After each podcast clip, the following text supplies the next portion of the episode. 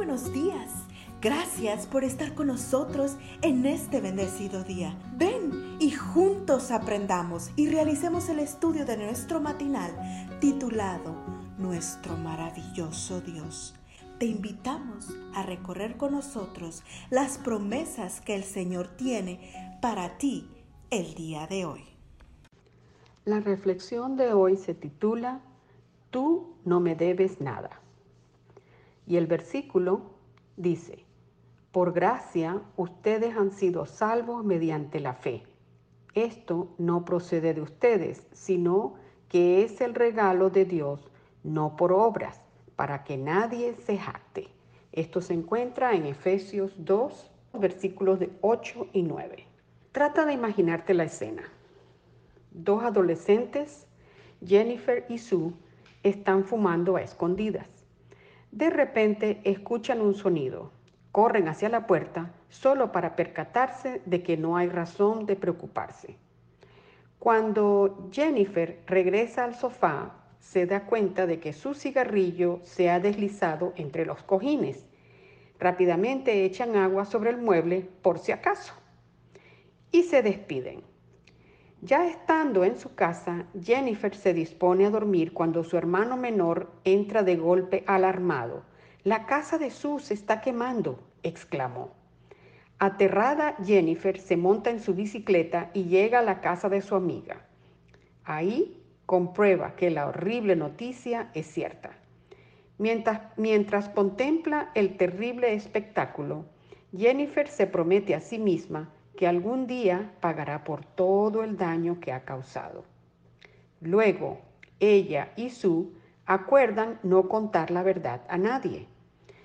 Al cabo de un año, Sue se muda a otra ciudad, pero las dos buenas amigas se mantienen en contacto. Hasta entonces el plan les había funcionado. Pero accidentalmente, una de las cartas en las que hacían referencia al fuego cae en manos del padre de Sue el cual no toma ningún tipo de acción legal. Solo le pide a Jennifer que informe a su madre de lo ocurrido. Pasaron los años y un día Jennifer recibió una llamada de su madre para informarle que el señor Cook quería comprar dos de los discos compactos que Jennifer había grabado. Al recordar todo el daño que ella había causado, Jennifer decidió enviar al señor Cook los discos y una nota que decía, Reciba estos discos libres de pago alguno. Considérelos como una cuota inicial de la gran deuda que tengo con usted. Al poco tiempo el señor Cook respondió, tú no me debes nada. Las palabras del señor Cook tocaron el corazón de Jennifer. Entendió que nunca podría cumplir su promesa de pagar una deuda tan grande y además comprobó cuán perdonador era el señor Cook. Y más importante aún, ese día Jennifer tuvo una vislumbre de la manera como nos trata Dios.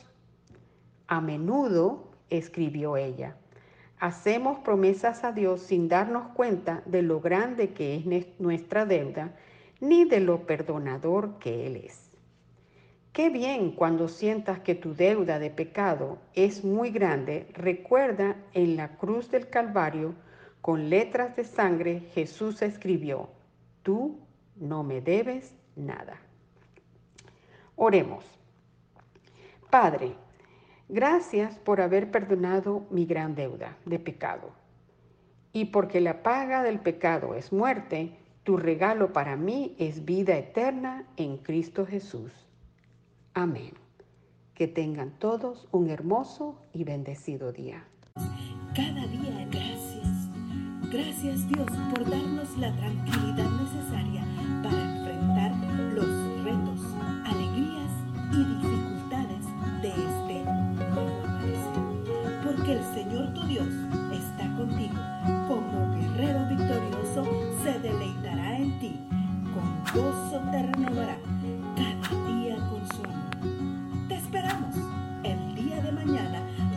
continuar cobrando aliento en la palabra de nuestro maravilloso Dios.